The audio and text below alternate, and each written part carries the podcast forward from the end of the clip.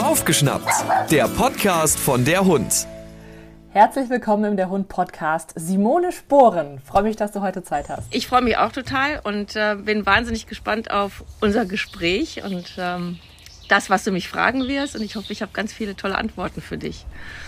Ich bin auch gespannt. Äh, du bist eigentlich so ein bisschen in das Hundethema reingeschlittert, hast du mir erzählt. Du kommst eigentlich aus dem Pferdesport, hast ganz lange Pferderennsport gemacht, hast da auch gezüchtet, hast dann deine Ausbildung zur Tierheilpraktikerin gemacht und so ging es dann langsam in Richtung Hund. Heute leitest du erfolgreich das Hundezentrum Doggy Dogs am Niederrhein, hast zwei Pudeldamen und da sind wir schon im Thema drin, denn was dir sehr, sehr am Herzen liegt, ist der Pudel und was mit dem Pudel gemacht wird. Und du sagst, es ist definitiv eine total unterschätzte Hunderasse. Absolut, ja. Also momentan lebe ich mit meinen zwei Großpudeldamen, Tyler und Janice, zusammen. Hatte aber auch noch einen Zwergpudel dabei, der leider vor äh, ein paar Monaten von uns gegangen ist. Was eine ganz, ganz tolle Hündin war und übrigens so diejenige, die mir gezeigt hat, was in einem Pudel drinsteckt. Also das war so der erste Augenblick, wo ich gesagt habe, wow, also ich habe schon wahnsinnig viele Hunde in meinem Leben gehabt, alles Mögliche an Rassen. Und ähm, da habe ich gedacht, es ist irgendwas anders. Es ist tatsächlich anders. Und ähm, sie hat mir einfach wahnsinnig viel beigebracht, ähm, hat mich fasziniert in ihrer Art zu arbeiten, hat mir gezeigt, dass der Pudel auch gerne so trainiert werden möchte, dass er es versteht. Alles andere findet er ziemlich uncool und zeigt es auch ja, das ist so mittlerweile einfach so ein, so ein Herzenswunsch von mir, ähm, dass die Menschen den Pudel besser verstehen. Und ich glaube, es ist tatsächlich ein, eine sehr unterschätzte Rasse. Ja. Wie bist du denn eigentlich auf den Pudel gekommen? Erst Pferde, dann viele andere Hunde. Was hattest du denn davor und wie kam es dann zum Pudel? Ja, also wie vorher im Grunde genommen, ich mir vorher auch noch nie einen Hund angeschafft habe, bewusst, sondern die kamen immer zu mir. Also erst entweder Tierschutz, Secondhand oder ich habe mir tatsächlich einmal einen äh, Aussie-Welpen bewusst angeschafft. Und dann kam JLo, also meine Zwergpudelhündin aus dem äh, Tierschutz. Die war auch nicht geplant. Also ich hatte damals schon mit Hunden gearbeitet, aber ähm, hatte eigentlich vor mir was ganz anderes wieder äh, zuzulegen. Und ähm, ja, dann es anders. Fand Pudel immer toll, aber dass ich mir einen anschaffe, so weit war es nicht. Und ähm, das war aus einem äh, Animal Hoarding Fall, sind die mit 21 Hunden aus dem Wohnwagen geholt worden. Und ich habe dann äh, mich um eine Gruppe in diesem Tierheim gekümmert und da saß auch unter anderem äh, JLo, hatte gerade einen Wurf wohl gehabt, mit Yorkshire gepaart und es war wirklich ein Elend. Also diese Hunde kannten nichts, hatten also vor Berührungen, man konnte sie nicht anfassen, die haben geschrien. Also das war, war wirklich relativ schlimm. Und ich habe gesagt, ich werde aus diesem ähm, Achter, aus dieser Achtergruppe definitiv eine rausnehmen. Ja, und das war JLo. Und ähm, ja, also ich habe nicht eine Sekunde bereut. Also das war einfach, was sie sich angeschaut hat, wie sie ins Leben gekommen ist mit meinem, ich hatte damals noch meinen Aussie-Rüden die Art, etwas zu beobachten und umzusetzen, habe ich in dieser Form vorher noch nicht gesehen. Was ist anders beim Pudel? Ich glaube, dass sie eine enorm hohe Auffassungsgabe haben und visuelle Sachen, ja, nicht nur visuelle natürlich, aber ähm, genauso olfaktorisch, also die benutzen ihre Sinne, aber um Dinge auch zu erkennen. Nicht nur um die wahrzunehmen und ihren Vorteil, aber in diesem Kontext zu erkennen. Und das habe ich so bei kaum einer anderen Rasse eigentlich erlebt. Fand es einfach faszinierend. Ich habe dann natürlich auch mit ihr angefangen zu arbeiten. Ich musste mit ihr arbeiten. Also es war wirklich, ähm, sie kannte also weder Treppe noch sonst irgendwas und habe dann übers Klickertraining wahnsinnig viel erreicht. Und sie hat sich bis zum Schluss entwickelt und äh, war nachher mein, mein tatsächlich sicherster äh, Hund in der Therapie oder mit Kindern das war schon faszinierend, was die dann nachher geleistet hat und mit, selbst mit autistischen Kindern gearbeitet hat und ihnen geholfen hat, ruhig zu sein und ähm, jede Annäherung sofort gezeigt. Also wenn die zu schnell waren, sich zurückgenommen. Sobald sie sich aber zurück, die Kinder sich zurückgenommen hat, ist sie wieder auf sie zugegangen. Also das war schon ähm, etwas ja, Fantastisches. Also ein ganz besonderer Hund, der dich ganz besonders geprägt hat und auch in Richtung Pudel so ein bisschen geschubst hat dann. Auf jeden Fall, auf jeden Fall, ja. Auch wenn es ein kleiner Hund war, ähm, es war einfach eine mega große Persönlichkeit. Vielleicht kannst du ein bisschen was zum Hintergrund vom Pudel erzählen. Ganz, ganz vielen ist es ja gar nicht bewusst, dass eigentlich Pudel Jagdhunde sind. Genau, ja. Da kommen wir halt zum nächsten. Selbst bei der, dieser kleinen JLo, ein Zwergpudel, sah man, dass die einen sehr ausgeprägten Jagdinstinkt hatte. Also, ich sag mal, die Nase und die Sinne einzusetzen, um Spuren zu verfolgen, war auch bei ihr wirklich extrem vorhanden, aber auch super händelbar. Also bei mir ist immer wichtig, dass meine Hunde einen sehr guten Abruf haben und auch das war sehr, sehr händelbar, aber ich konnte sie tatsächlich auch in Bauten Anbauten ranschicken von Kanikeln. Die hat sogar gestöbert, ein bisschen, tatsächlich jetzt. Ich fand's total witzig. Wir konnten uns das damals auch ein bisschen erlauben, weil das ein, ein großes Grundstück war und ähm, das war schon sehr faszinierend. Ja, mhm. der Pudel ist tatsächlich vom Ursprung her ein Jagdhund und es sind wahnsinnig viele genetische Anlagen noch vorhanden. Und deswegen arbeite ich heute halt auch noch mit meinen beiden Großen, also jagdig beziehungsweise im Dummy und ähm, mache auch jagdliches Training mit denen, weil ich einfach da sehe, da ist so viel vorhanden, was ich nur rausholen muss und rauskitzeln muss. Du kennst das bestimmt mit deinen Kockern, wo man nicht nur denkt, das sind einfach nur Kocker, sondern das, was da vorhanden ist, das ist einfach faszinierend. Aber ich habe immer das Gefühl, Pudel sind so schlau. Gut, das deine sind auch Mädels, meines sind Jungs. Das ist vielleicht auch noch so la la la. ich weiß nicht, ob es da auch noch ein paar Unterschiede gibt. Ja, aber die sind immer so schlau. Also wie du schon gesagt hast, man hat immer so das Gefühl, die verstehen wirklich, was sie da tun. Ja, also ich habe ganz, ich, ich versuche immer nach Worten, ähm, immer noch nach Worten, wie ich den Pudel wirklich perfekt beschreibe. Ähm, und da ist irgendwas dazwischen, was die wahrnehmen. Die können einfach viele, viele Dinge wahrnehmen oder Situationen erkennen zum Beispiel. Also aus meinem Alltag heraus zum Beispiel, ich sag mal, ich gehe morgens, gehe ich ins Revier und arbeite mit denen. So, arbeite von mir aus mit denen.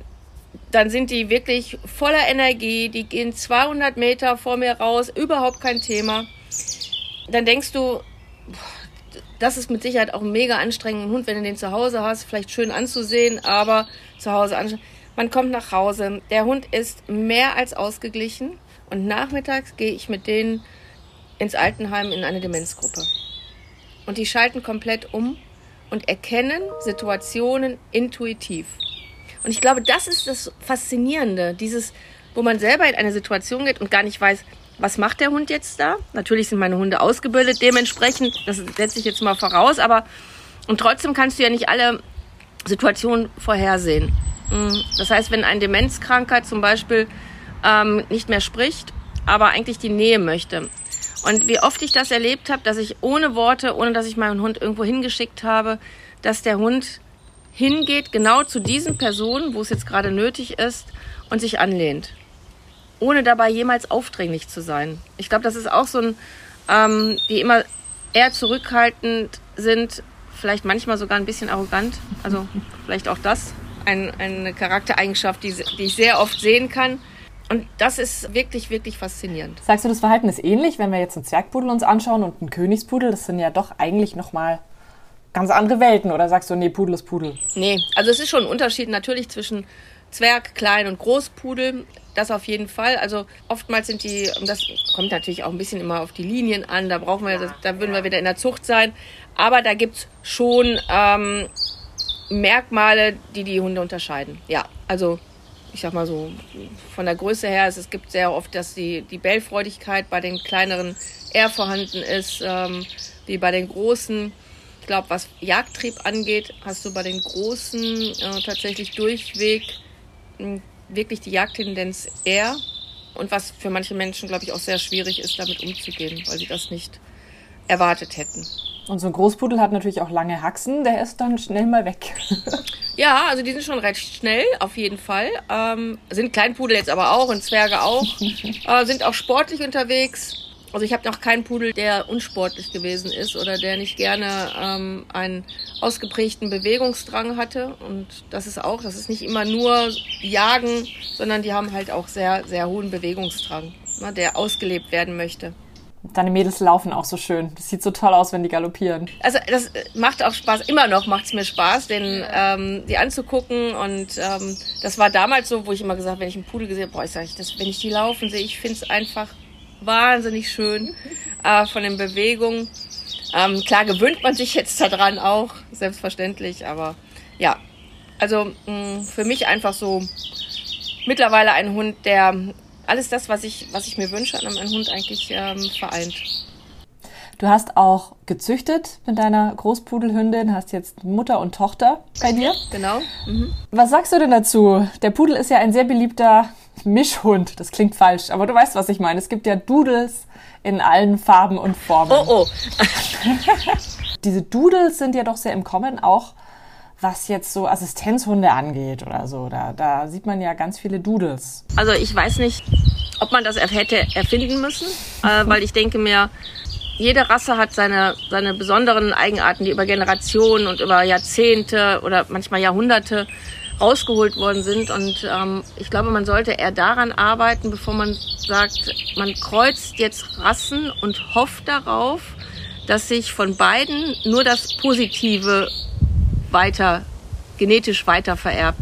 Weil genau das ist es halt nicht. Genau das passiert halt nicht. Und man hat halt auch nicht so viel Kontrolle darüber, dass die Hunde wirklich gesund sind über Generationen. Und da habe ich natürlich, ich sehe genug jeden Tag in meinem äh, Hundezentrum und ähm, es gibt ganz tolle Dudel, süß ohne Ende, aber ich mh, bin da so ein bisschen zwiegespalten, ähm, ob es der richtige Weg ist.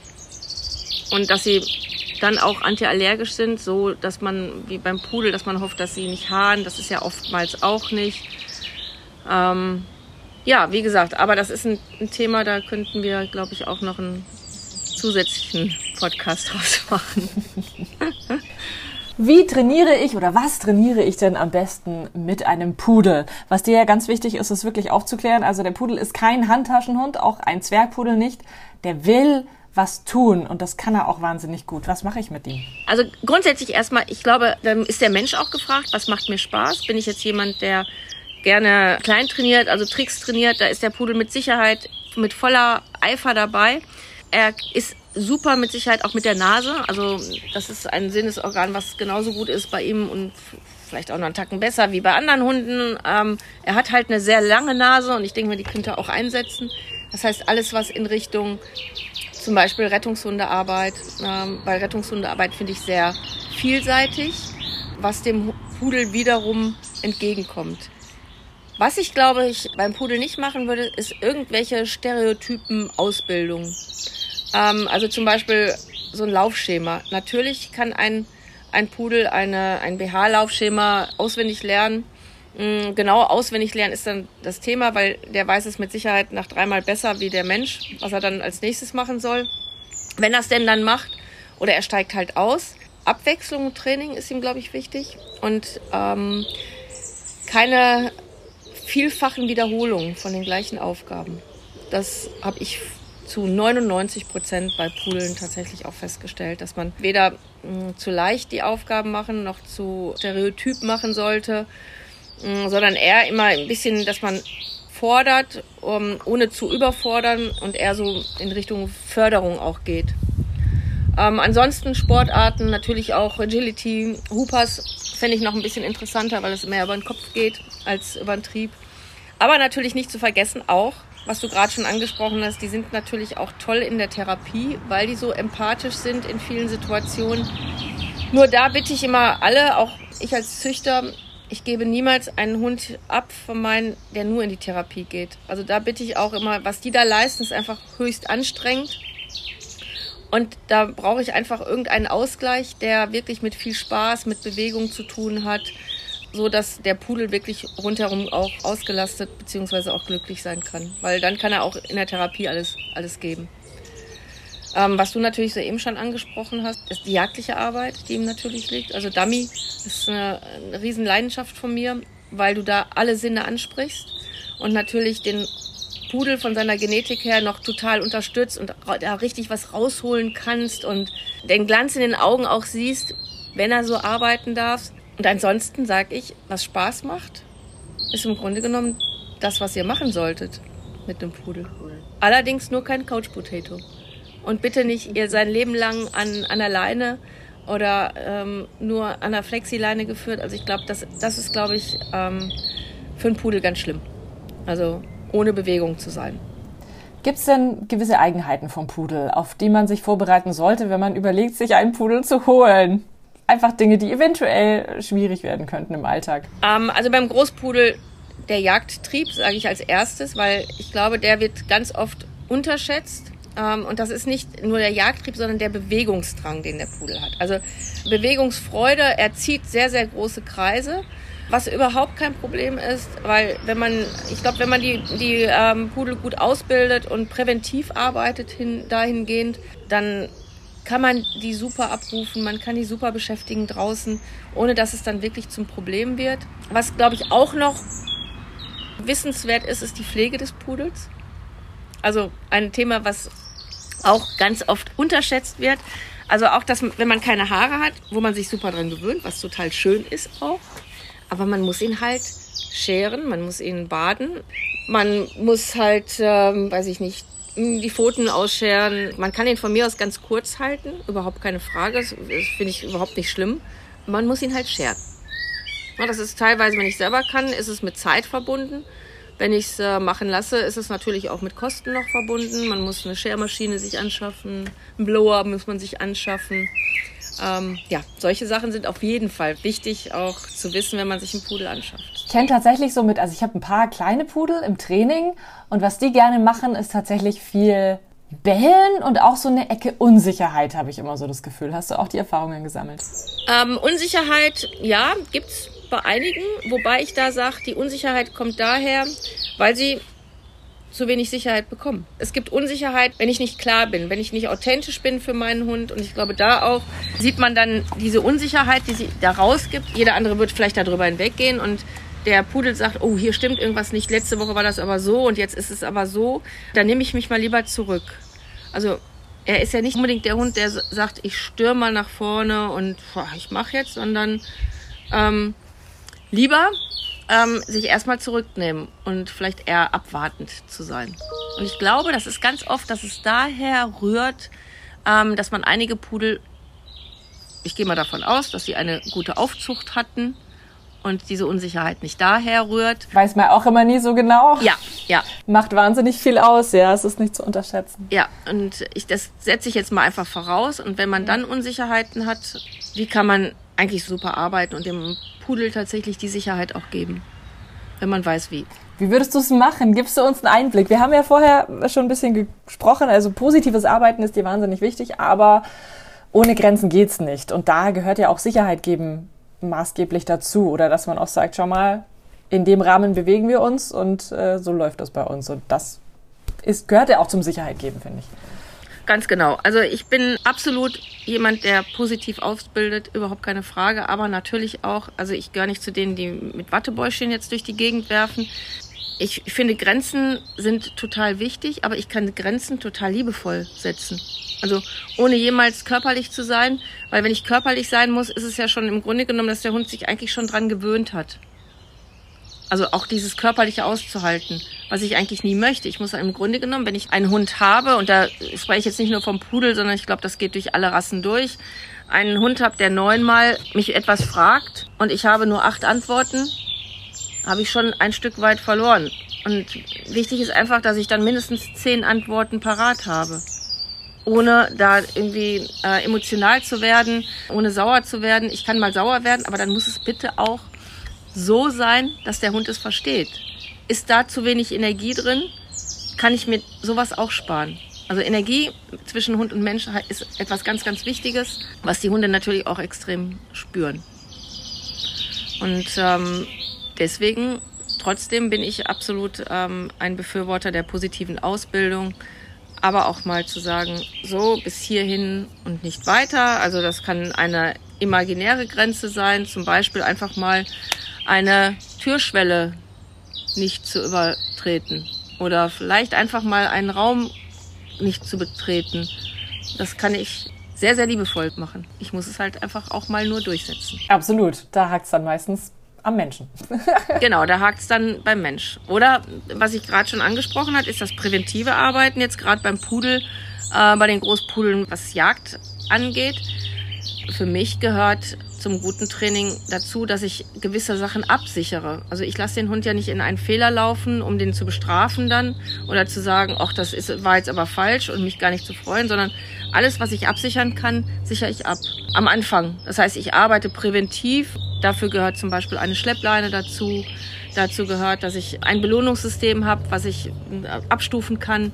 Was ist denn das Highlight vom Hund? Ähm, das Zergeln. Rennt er gern mit mir oder äh, hüpft er vielleicht auch gern mit mir? Oder vielleicht ist es auch das, ähm, das Mauseloch, was daneben ist. Und wir suchen gemeinsam mal eben nach Mäusen. Auch das kann mh, die größte Motivation für den Hund sein. Und das ist für mich das präventive Arbeiten, gerade im, im ersten Jahr. Was möchtest du allen Pudelbesitzern und Besitzerinnen oder vielleicht zukünftigen Pudelbesitzern und Besitzerinnen mitgeben noch? Lasst euch einfach auf das Abenteuer ein, ohne zu wenig Wissen zu haben. Also sich vorher auch mit, mit vielleicht mit Leuten zu unterhalten, die einen Pudel haben oder sich die Mühe zu machen, vielleicht einfach mal auch ein paar kennenzulernen. Und ich glaube, jeder, der sich einen Pudel angeschafft hat, ich glaube, jeder ist fasziniert von diesem Wesen das kommt. Also ich habe mal den Spruch gehört, ich hatte früher hatte ich Hunde, heute habe ich Pudel. das ist manchmal, äh, ja, manchmal wirklich anders und man muss auch anders mit den Pudeln umgehen. Ja, das ist tatsächlich so. Es ist einfach auch, ähm, ja, für mich immer noch jeder Tag aufs Neue total spannend, den ich mit Freude begegne. Ich habe die tollsten Begleiter, die ich mir vorstellen kann, auf die ich mich verlassen kann und äh, bin auf die nächsten gespannt, die da so kommen. Das sind dann nur noch Pudel oder? Ja, im Moment. Doch mal noch eine andere Rasse? Nee, also ich glaube. So ein Labby, komm. oh, das ist mir schon ganz oft gesagt worden. Warum, warum nehme ich denn keinen Labrador?